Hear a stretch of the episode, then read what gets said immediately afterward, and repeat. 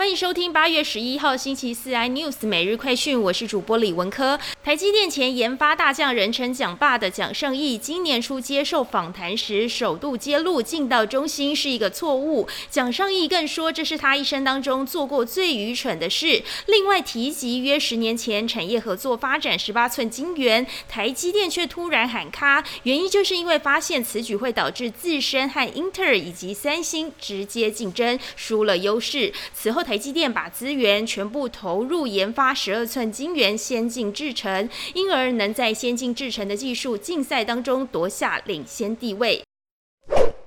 美国联准会高层旧金山联准银行总裁戴利警告，尽管新数据显示消费者物价压力有所减轻，美国央行抗通膨的努力要宣布胜利为时尚早。他不排除联准会在九月下次政策会议上会连续第三次升息三码或零点七五个百分点。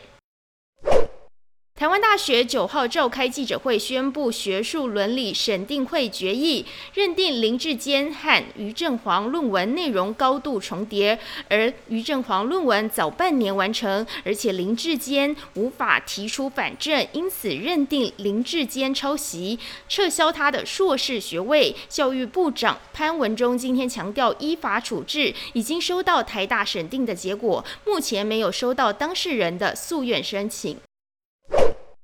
核心集团旗下多家诊所为了提高产妇到核心诊所生产的意愿，在帮产妇接生后提供产妇修改收据项目金额等服务。台北地检署调查认定，核心帮产妇从二零一九年到二零二一年间，诈领保险金额高达六千七百三十八万三千五百三十三元，受害的保险公司多达十七间，依加重诈欺罪将核心集团营运长林思宏。等五名医师以及涉案医护、产妇等相关人，共有一百零九人起诉。更多新闻内容，请锁定有线电视四十八八十八 MOD 五百零四三立财经台 News 或上 YouTube 搜寻三立 iNews。感谢台湾最大 Podcast 公司声浪技术支持。你也可以在 Google、Apple、Spotify、KKBox 收听最新 iNews 每日快讯。